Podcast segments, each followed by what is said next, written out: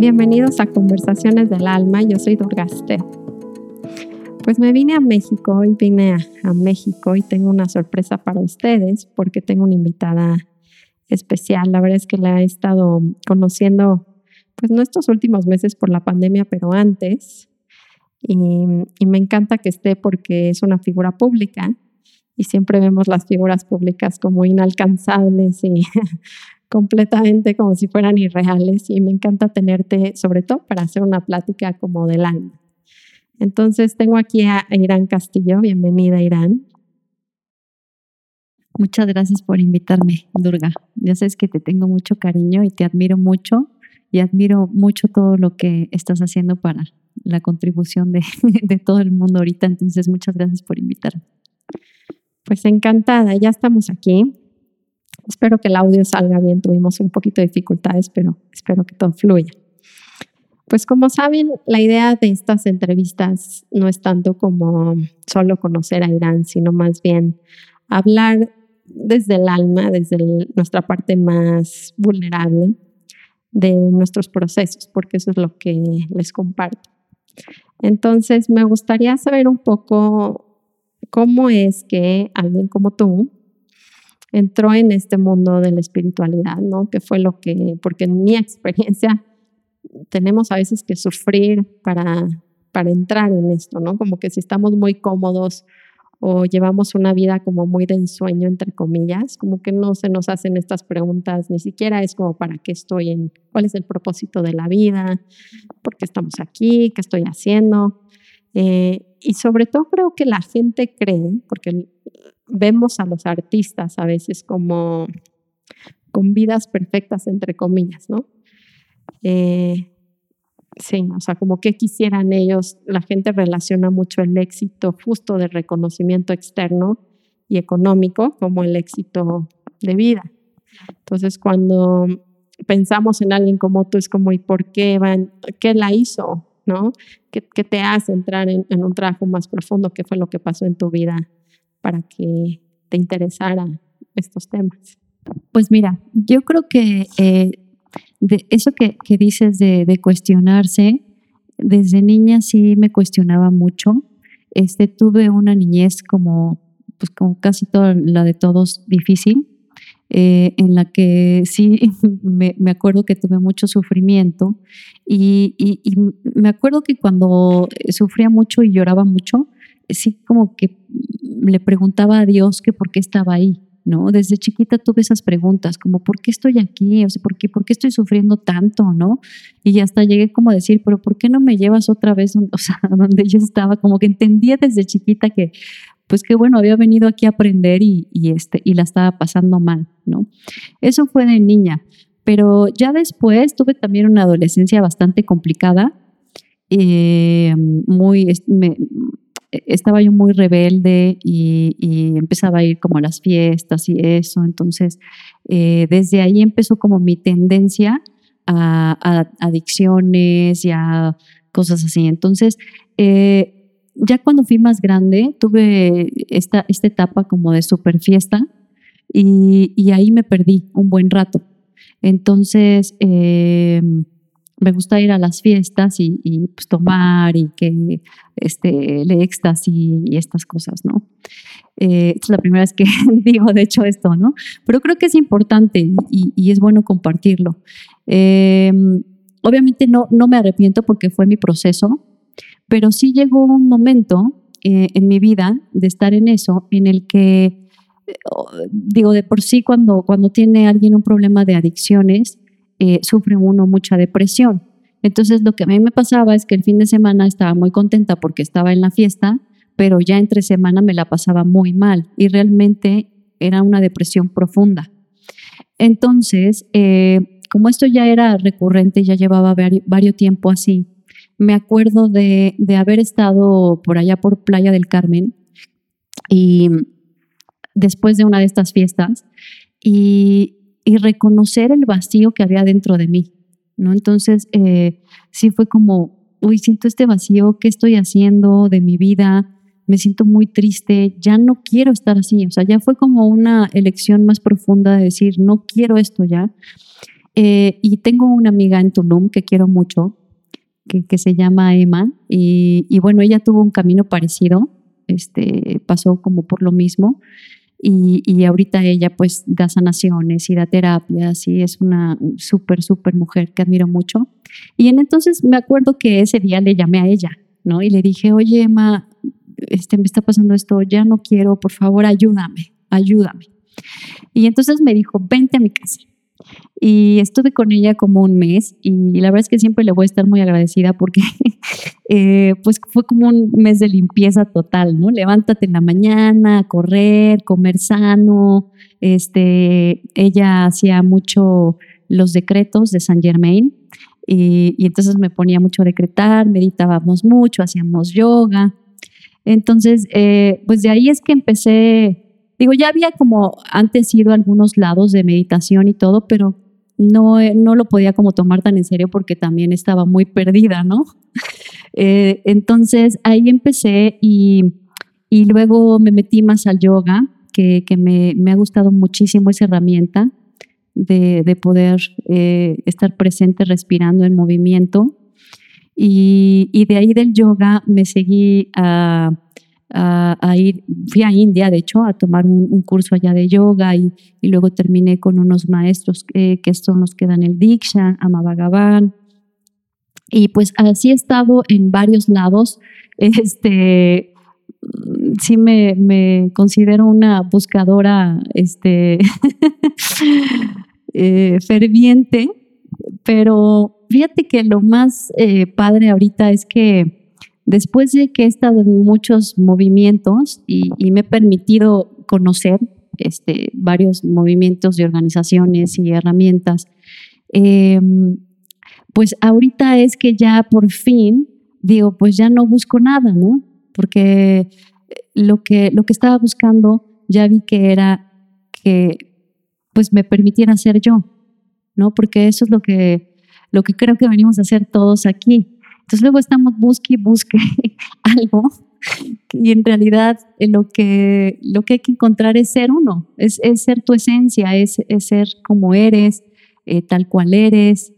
Entonces, eh, pues doy muchas gracias, la verdad, por todo, el, por todo lo, el camino que he tenido y todos los maestros con los que he ido y, y, y todas las herramientas que, que, me han ayudado, porque creo que todo, todo lo que he hecho, todo ese cúmulo de cosas son los que también me han ayudado a ahorita a estar eh, en donde estoy, ¿no? Y, y, por lo menos siento que ahorita ya tengo un poquitito más de, de conciencia, ¿no? De, de muchas cosas, porque bueno, pues es que es infinidad, ¿no? Sí, totalmente. Ahorita que te estaba escuchando y gracias por ser tan abierta y transparente, porque luego justamente sentimos que tenemos que protegernos para que los demás sigan como confiando, ¿no? O, así, pero creo que realmente esta vulnerabilidad hace que la gente pueda confiar en, pues en quiénes somos, ¿no? Como cómo compartes, de qué lugar compartimos. Entonces te agradezco mucho esa apertura. Eh, estaba escuchándote hablar y pensaba justo eh, eso que nos pasa a todos, ese vacío y es, justo lo que acabas de decir, como esta tendencia a decir, tenemos que encontrarlo, un maestro me lo tiene que dar, algo pareciera que no está en nosotros. ¿no? O sea, realmente creemos que no lo tenemos, que lo tenemos que encontrar. Y me, me gusta mucho esta, yo no conocía la definición de gurú hasta que escuché a Krishna Das. Y decía él que gurú es la persona que te quita la oscuridad, no quien te da la luz, porque ya somos luz. O sea, el punto es, hacemos todas estas locuras para, es que está chistoso, la verdad está muy chistoso. Hacemos locura y media tratando de encontrar quién nos va a dar cuando siempre está dentro. O sea, el punto es, creo que la fórmula tendría que ser al revés. ¿Cómo, cómo empiezo a quitar estas capas de obscuridad, de pensamientos negativos, de emociones negativas para darme cuenta que siempre está allá adentro? O sea que literalmente nunca he tenido una falta, nunca he estado roto, no hay nada mal en mí. O sea, creo que la gente de verdad cree que ellos no lo tienen. No es como el gurú lo tiene, este maestro lo tiene, vemos esta gente que tiene luz, pero de alguna forma creemos que nosotros no. Y creo que eso que dijiste ahorita se me hizo muy, muy importante, el, el realizar después de ir a subidas, este, toparte con pared, volverte a caer, decir es que siempre está dentro. Y entonces las técnicas y la práctica empieza a ser confiar en ese, en ese interior, en esa luz y tratar lo más que se puede de estar limpiando para darnos cuenta que siempre está ahí. ¿Cómo lo ves tú? Sí, exactamente. Sí, lo que dices es, es, muy cierto. De hecho, tu maestro, de verdad que, qué cosa, qué belleza, ¿eh? Este, no sé, vi su documental y siempre lo tengo así como en mi corazón. Es, es increíble. Pero fíjate que eso que dijiste ahorita, sí me gustaría como compartirlo porque es bien importante. Yo tenía una sensación de que algo estaba mal dentro de mí, siempre. Entonces, no, algo está mal, algo está mal conmigo, algo estoy haciendo mal. Entonces, ¿qué pasaba? Que también todas las prácticas espirituales que tenía, también me mostraban eso, ¿sabes? Entonces, nunca yo era suficientemente buena para alcanzar algo. Entonces así me sentía, ¿no? Como que, ay, no, es que seguro, y veía, por ejemplo, la experiencia de, otros, de otras este, personas y que decían, no, es que yo ah, ya casi, casi que estoy iluminado, ¿no? Y yo decía, ah, sí, es que seguramente es porque yo estoy mal, yo tengo mal que no. Entonces todo el tiempo era una constante de estarme eh, juzgando y creo que eso sí es bien bonito compartirlo porque que, nos quede como súper claro a todos que no, no pasa nada, no hay nada mal en nosotros. El único que se está juzgando es uno mismo, ¿no? Y juicios siempre va a haber, pero el chiste es que pues te la pases lo mejor posible, que eso sucede cuando más te lleva tu corazón que tu mente. Entonces, cuando tu corazón te abres para que te vaya como guiando, hasta tu mismo cuerpo te va guiando de lo que de lo que requiere, entonces de verdad te la pasas mejor y ya te sueltas, ¿no? Pero, pero no está pasando nada mal, no tenemos nada mal, no, no, no, este, no debe ser ese juicio como eh, constante en nosotros, porque siento que ese juicio es el que nos hace eh, estar eh, viviendo en el miedo, en la no aceptación, en la baja autoestima, entonces estamos en el sufrimiento, ¿no? Y, y, y si nos damos ese permiso de, ver que no hay nada mal en nosotros, que, que todo el proceso que hemos tenido es perfecto porque así tenía que ser, inclusive donde nos encontremos ahorita, en este punto, es perfecto, es perfecto porque porque son las herramientas que ahorita nosotros hemos conocido para estar donde estamos, ¿no? Entonces está, está increíble así y ya a lo mejor vendrán otras, pero no, o sea, ese por ejemplo, a mí me pasó mucho que entraba mucho en conflicto porque como que tenía prisa, tenía prisa como de experimentar algo y, y, además tenía como, como unos puntos de vista muy raros o unas expectativas muy raras de, pues de lo que era este, la iluminación o, o, o, estar despierto, ¿no? Y todas estas cosas. Entonces era muy simpático porque, no sé, yo estaba esperando como otras cosas y, y, obviamente pues no van a pasar. ¿Por qué? Porque estás desde la expectativa, porque estás desde el juicio de, ah, es que si no, me, se, si no se me da así, pues entonces ya, ya no es, ¿no?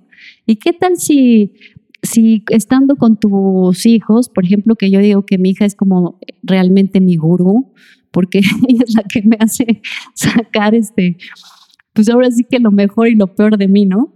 Eh, pero qué tal que estando con ella de repente empiezo a darme cuenta, y tengo un poquito más de conciencia de cosas que yo estoy haciendo o que estoy diciendo que a lo mejor no sé, no le están contribuyendo. Y eso es realmente lo que yo necesito, ¿no? Entonces luego nos hacemos como ideas de ver que, este, no sé, a Jesús que me habló, no sé, cosas así que, que, que no, siento que, que solamente son más fantasiosas a, lo real, ¿no? A, lo, a, lo, a la vida que tenemos cotidiana, que, que ahí es donde realmente eh, está padre que podamos tener un poquito más de conciencia de lo que está pasando dentro de nosotros, ¿no? Me encanta porque yo tenía esta fantasía. Me da risa porque esto que estamos hablando, caemos mucho, sobre todo al principio, esta expectativa de estar iluminado. ¿no? Yo decía, pues es que yo debía de irme a India sola, pero ya tenía una hija, o sea, como que completamente irreal, fantasioso, ¿no? Seguro voy a estar sola y entonces va a llegar un maestro y, como que te imaginas estos escenarios completamente como, se me hace que queremos pasar eh, como el rush de las experiencias que tenemos mundanas, pero a lo espiritual, cuando todavía estamos como entrando, ¿no? Como, y entonces voy a sentir y me voy a ir, casi que voy a elevarme. Y como que a mí, a mí Ramdas ahí sí como que me aterrizó, pero en una sentada, ¿no? Porque yo llegué con mi drama de, en México no se puede, es una porquería de país, ¿no? No me permite practicar, mis hijas no me o sea, mi familia, o sea, nadie iluminado tiene una familia, en mi cabeza era, ¿no? Nadie iluminado tiene una familia, son renunciantes. Totalmente, ¿no? entonces me sentó y me dijo, ¿cómo te explico? Que todo esto que me estás diciendo está solo en tu cabeza.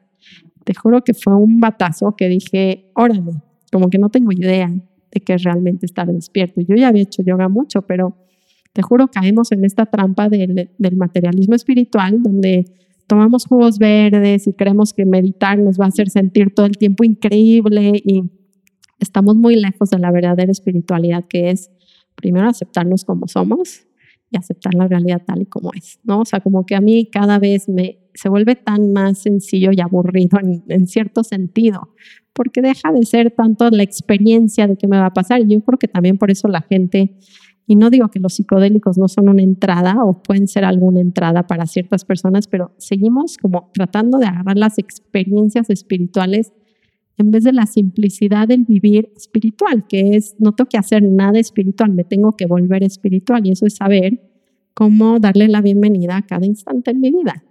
Sí, totalmente de acuerdo contigo. Y además, sabes que eh, eso, eso que ahorita que, que, también dijiste, ¿no? Que entramos como en, en, conflicto.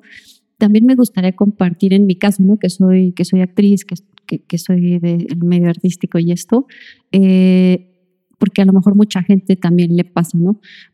Entras como que en, también en, en un universos conflictivos. ¿Por qué? Porque estás en un universo, bueno, yo me sentía así, ¿no? Estoy en un universo de, este, pues de esto de, ser artista, de, la actuación, de, figura pública. Y, y, aparte estoy en el otro universo, o sea, fíjate cómo yo lo separaba, ¿no? Estoy en el otro universo que es como cuando medito, cuando hago yoga, este, cuando hago mis prácticas, ¿no? Cuando tomo mis cursos.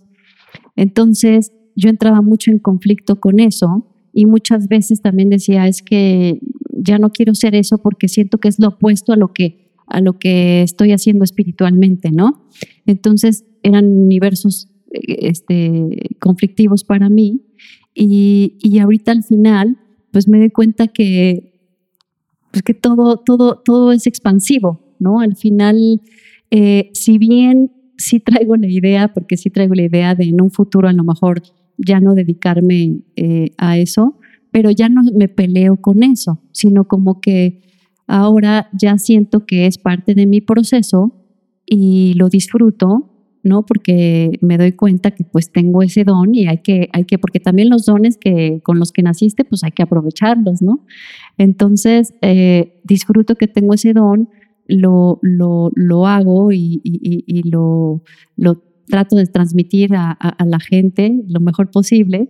Y ahora, bueno, pues ya no, me, no estoy peleada con eso y siento que, pues que hasta cierto punto todo es uno, ¿no? O sea, también el actuar, pues también puede ser súper espiritual, ¿no? O estar en ese medio, pues también puede ser eh, súper espiritual, porque al final todo lo que, eh, lo que crea nuestra realidad, yo siento que son nuestros puntos de vista, ¿no? Entonces, si tú tienes un, punto de vista eh, hacia eso, como, ay, no, es que es artista y, eh, y entonces pues no, no, no, ha de ser muy superficial, ¿sabes? Luego, luego hay puntos de vista hacia eso, juicios. Entonces, eh, ¿qué tal que, pues que, que dejaras tus puntos de vista o los juicios o los dejáramos? ¿Y, ¿Y, qué pasaría, no? A lo mejor dirías, no, pues a mí me, yo percibo que sí, que sí puede ser espiritual ese, ese medio, ¿no? Del arte. Entonces al final está padre porque ahora me doy mucho cuenta y, bueno, es porque también estoy en una, eh, con una herramienta muy padre que se llama Access Consciousness, que te enseña mucho eso, ¿no? Los puntos de vista que, que te limitan muchísimo y que, y que lo mejor es quitarse también muchos puntos de vista para que puedas contribuir a tu vida, a tu familia, a tu trabajo, en todo. Entonces, digo, por si alguien que esté escuchando se siente, digo, no solo en el medio artístico, porque también puede ser mucha gente que, que trabaje, no sé, este, de doctor y, y, y a lo mejor también sientan lo mismo, ¿no?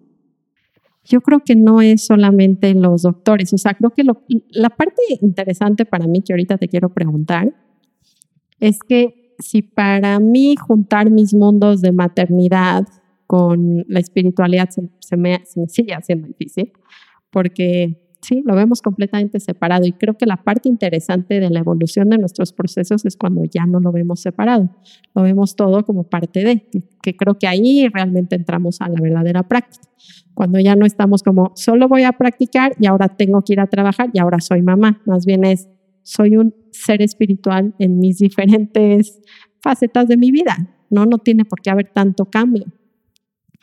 Em, pero siendo actriz, sí siento que el, eh, como egos, ¿no? en nuestros trabajos de egos, está intenso el de la actriz, porque la gente se forma una idea de la actriz y luego tú como que de repente dices, como quién soy, ¿no? O sea, lo que la gente percibe, como que eso está, está intenso analizarlo desde el punto de vista como de, de lo que nos toca para ir evolucionando y creciendo. Creo que el ego eh, de la, del actor es muy fuerte porque la gente te admira, te quiere, se crea una imagen que igual es fantasiosa también, y cómo tú no caes dentro de eso y puedes realmente decir, o sea, este juego del reconocimiento otra vez, ¿no? Porque tenemos, el ego quiere ser visto, el ego quiere que le aplaudan, el ego quiere que sea como, uh, soy lo más famoso, todos queremos ser famosos. Entonces cuéntanos, dirán, ¿qué es ser famosa? ¿Cómo se sintió eso? Esa pregunta es muy chistosa, Durga, porque sí, eso de verdad siempre me ha causado una sensación muy rara, muy, muy rara. Eh, pero no te voy a negar que yo creo que los que nos dedicamos a eso ya lo traemos, la mayoría, porque yo me acuerdo de haber tenido dos, tres años y estar pidiéndole a todos que me pusieran atención y subirme a la mesa y con el cepillo y cantarles, ¿no? Entonces desde chiquita yo ya quería que la atención estuviera conmigo, ¿no? que también muchas veces he pensado eso de, esta carrera, ¿no? Digo, bueno, ¿qué tanto estoy ahí para, pues para llamar la atención? Qué chistoso, ¿no? Este, pero bueno, eh, sí, sí fue siempre raro que, que llegara la gente a, a, veces a pedirte fotos o autógrafos y esto, pero eh, no, no tanto porque lleguen a eso, sino a veces con la energía que llega a la persona. Te voy a decir por qué. Porque pareciera que tú eres superior a ellos, ¿no? Entonces eso es una cosa muy extraña porque pues nada que ver. o sea, todos somos iguales aquí. Entonces sí, siempre me ha causado un poquito de, eh, no sé, sí, sí me, es como conflicto, sí, sí siento un poquito de conflicto cuando alguien llega muy así, muy emocionado y, y me ve como si yo fuera, no sé, de otro planeta o algo así. Y, y trato, siempre trato como de mandar el mensaje de yo, estoy, yo soy igual que tú, o sea, lo mismo que tú, ¿no? Me enojo igual que tú, este, me pongo triste igual que tú, todo igual, ¿no? Pero, pero no sé por qué a veces eh, ellos tienen esa sensación de como del artista, ¿no?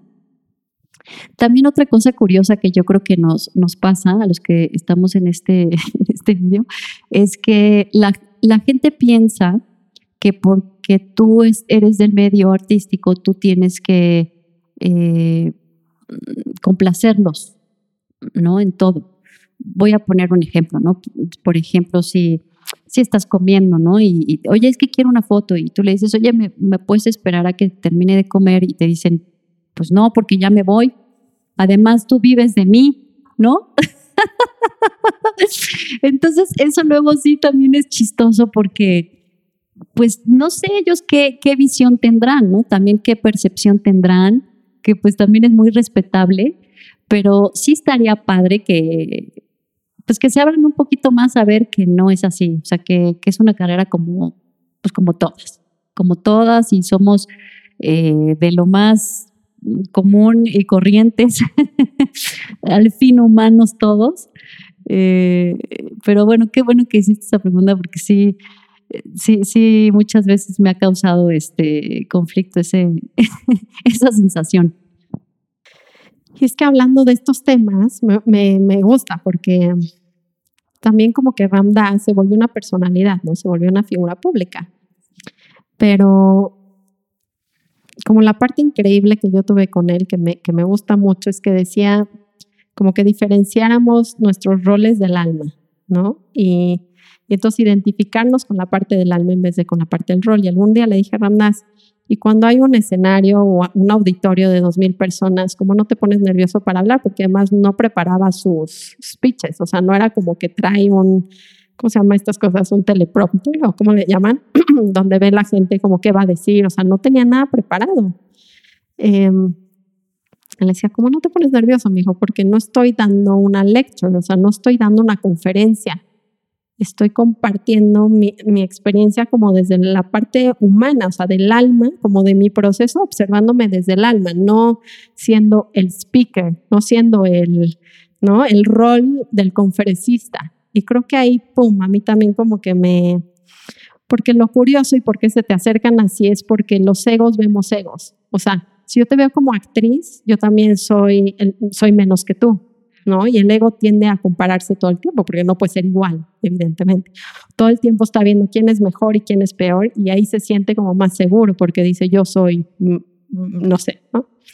Eh, entonces creo que hay una parte bien interesante de todos nuestros roles, pero la gente que tiene poder, entre comillas, con su rol, como Ramdas, un actor, es, es, como interesante para mí ver si, si, como bien lo dices, que quieres entrar más desde la perspectiva del alma humana, de estoy viendo un alma, no estoy viendo un fan, ¿no? Porque si ves fans, entonces no puedes más que ser actriz. Pero si ves almas, pues te regresan almas. O sea, como que decía, la única manera de ver un alma es convertirte en un alma. Y yo juro que cuando me sentaba con él nunca fue un maestro. O sea, esto es muy loco para la gente, porque entonces, ¿quién era Ramdas? Era un alma compartiéndole a mi alma su proceso también, ¿eh? O sea, no era este maestro, mira, te voy a enseñar. O sea, nunca. Siempre era, dime cómo te puedo servir y me platicaba parte de su proceso actual, ¿no? A mí me duele el pie ahorita, pero entonces me voy a mi corazón y sigo platicando contigo y noto el dolor en el pie, porque su cuerpo al final ya estaba demacrado, ¿no? Estaba con mucho dolor. Y me llamaba mucho la atención que nunca se puso en un rol, nunca, nunca, nunca. Y esa fue como la manera realmente de enseñarme a permanecer más en el, en el vernos a los ojos, porque era una, una típica como práctica con él, ¿no? Era, me veía a los ojos, me veíamos a los ojos un rato, 20 minutos, ¿no? Sin decir nada, viéndonos a los ojos, eh, como vaciándome por dentro para ver un alma en vez de un maestro. Qué bonito eso. Gracias por compartírmelo. Fíjate que eh, a mí también me, me gusta mucho lo que estás platicando, porque alguna vez eh, un maestro, bueno, Bhagavan, eh, decía que cómo te relacionabas tú con Dios o con el universo o con lo que tú creas, con energía que, que existente, que, que, hizo toda esta materia, no sé. Cada quien tiene su, su, este, su manera muy personal, ¿no? Pero, pero él decía que cómo te relacionabas con Dios, que si era como un maestro o si era como una mamá o como papá o como un amigo, ¿no? Entonces, eh, hasta ahorita, hasta hace poco, pues ya voy entendiendo de qué iba eso, ¿no? Porque, claro, si tú dices, me relaciono con Dios o con el universo como, pues como mis papás, pues a lo mejor sí, ay, hice esto y, híjole, Dios me va a castigar. Y aunque no estés en ninguna religión, o sea, es que eso uno lo trae como en el inconsciente, ¿sí o no? Entonces, eh, ya ahora me doy cuenta de qué forma me estaba relacionando también con, pues, con el universo, con Dios, con mi corazón, con... Y, y ahorita que, que, ya soy más amiga, o sea, que, que sí puedo decir, pues es mi amigo, ¿no? Es mi amigo, porque ya, ya puedo ser yo, puedo ser mi esencia y, y platicar y decirle, bueno, pues tú ya sabes cómo soy, y ahorita ya la regué o la cagué, pero pues bueno, ¿no? Y sabes que hay, que está esa energía que te soporta, que te abraza, que, te, que no te juzga, que, que porque lo, lo bonito es que la conciencia, pues solo es, ¿no? No, no, hay, no hay puntos de vista ahí, no hay juicios, no hay nada, pero luego no entendemos, o sea, bueno, luego no, no sentimos eso, ¿no? Sentimos que, que esa energía este, nos juzga o que, o que si hicimos mal algo, pues entonces va a tener un, un, este, un karma, una algo, este, y, y entonces están, estás luego viviendo esperando a qué hora vienen los trancazos, ¿no? Pero si, si ya también tú eres más amable con, contigo mismo y, y, y, sabes que Dios es tu amigo o el universo, como te quieras relacionar con, con la deidad en la que tú creas, eh, pues creo que todo se va haciendo también un poquito más fácil para uno, ¿no? Para, para vivir tu vida. Sí, esto que hablas de, de como esta energía que es conciencia, pero es amorosa. Por eso Ramdas le pone la cualidad, es muy poderoso esto, porque no es nada más conciencia, es una conciencia que ama todo incondicional, ¿no? Y la verdad es que para mí la experiencia de este amor tuvo que venir en espejo de, su amor hacia mí, porque, y esto le pasó a él con su gurú, ¿no? Lo que le pasó en su primer encuentro con el gurú fue exactamente que lo quebró, lo abrió el amor incondicional, o sea, como que desde niños estamos acostumbrados a recibir cariño, pero porque nos portamos bien o porque con la pareja, porque yo te quiero de regreso, entonces tú me quieres, pero si yo te pongo el cuerno, tú ya no me amas incondicional. Con los papás también. O sea, si soy el niño bueno, pero si me vuelvo drogadicto y te dejo de la casa, siento que me dejaste de querer, ¿no? Entonces, como que todas nuestras relaciones son muy condicionadas. El amor es muy condicionado de todas nuestras relaciones. Entonces, cuando Ramdas llega a ver al gurú y lo que sucede es que se da cuenta que le puede leer la mente.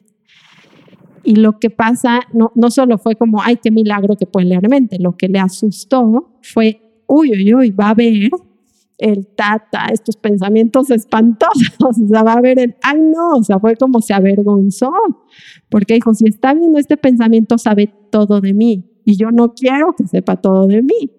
Y entonces en el instante que se vio él mismo con esa vergüenza, lo volteó a ver al gurú y lo estaba viendo con amor incondicional. Fue como, sí sé, sí sé perfecto y te amo igual, ¿no? O sea, no tienes que hacer nada, no, no tienes que cambiar, no tienes que quererme, no tienes que hacer nada. Solo porque existes, solo tu existencia, yo la amo incondicional. Y eso lo, ¡pum!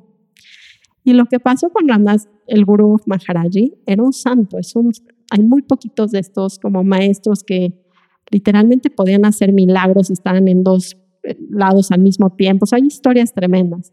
Ramdas no era ese tipo de gurú, ¿no? Ramdas era, trataba de pasar las enseñanzas lo más puro posible, pero hay algo mágico que tuvo él y fue que logró amar a la gente incondicional, amándose él mismo incondicional, porque no hay manera de hacer esto si no empezamos con nosotros mismos.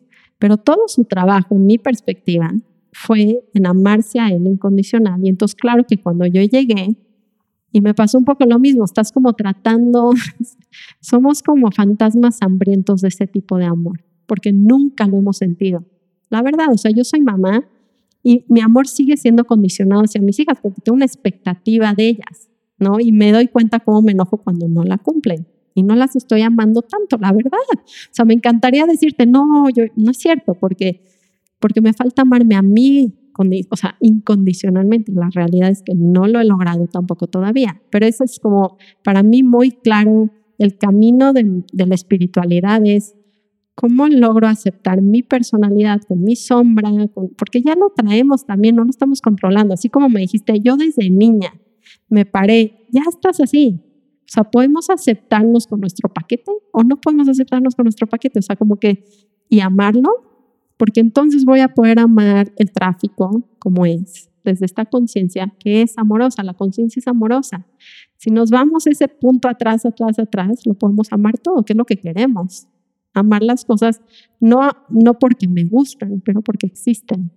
Sí, fíjate que lo que dices me resuena mucho y siento mucha empatía contigo con lo de mamá, ¿no? Porque este, yo con, con mi hija también digo, wow, ¿no? O sea, y, y, luego digo, todo lo que sé y, y, aquí como que me cuesta trabajo, ¿no? La práctica.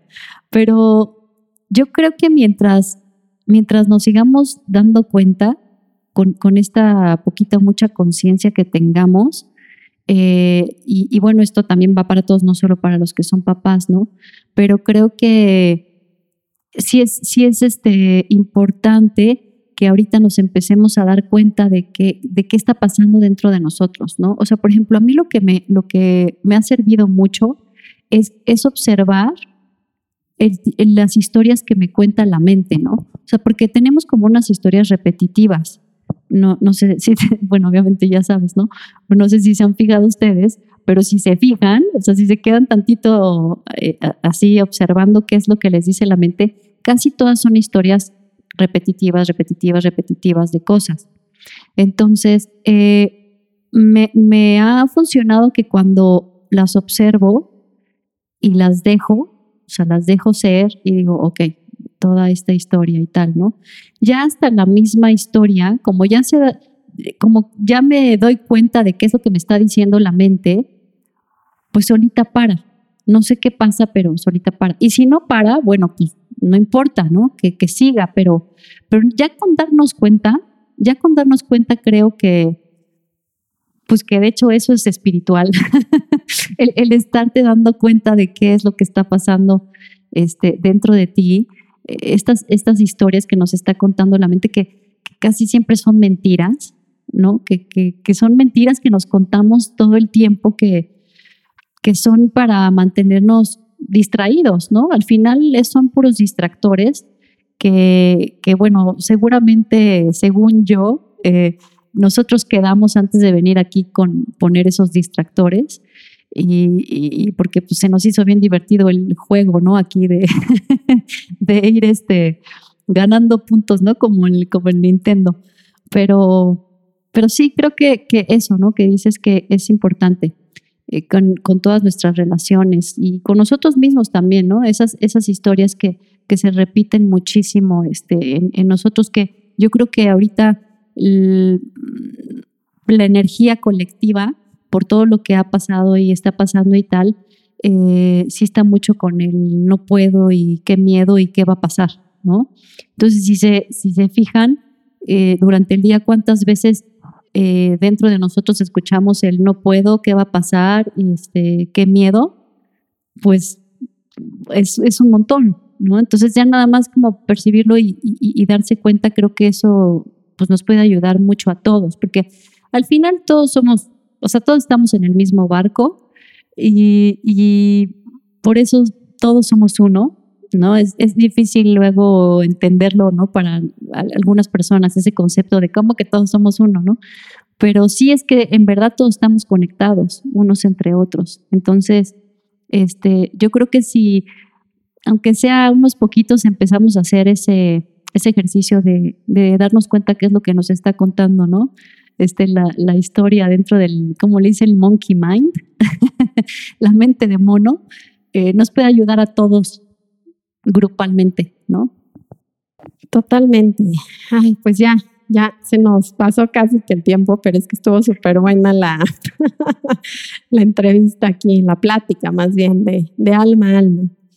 Este, pues nada, muchísimas gracias por abrirte, por compartirnos pues tu corazón.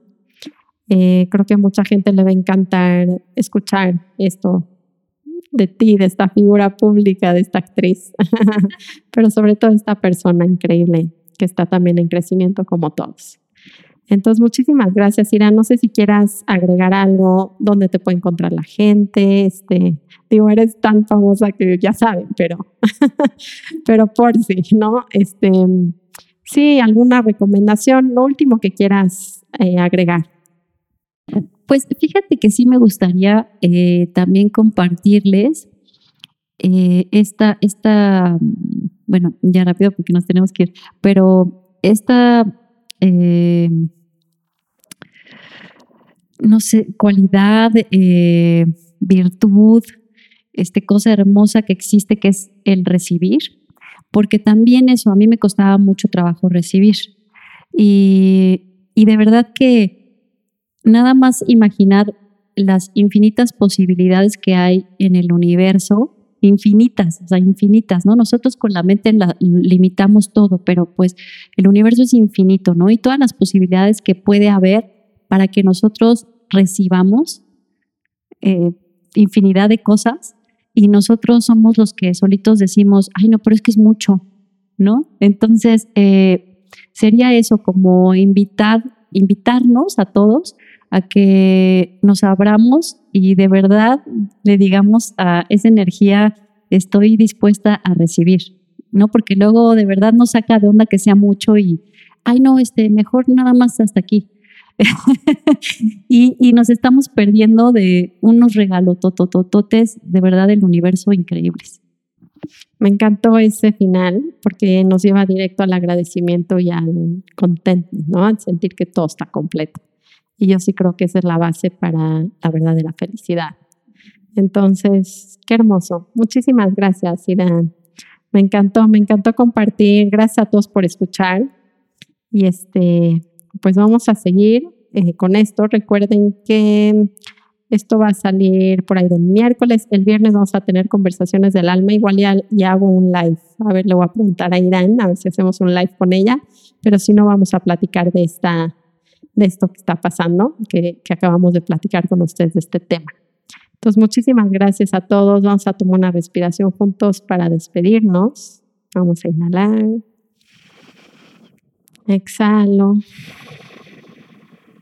Y pues que sigan sus caminos y sus días pues llenos de luz y de gratitud. Muchísimas gracias. Namaste.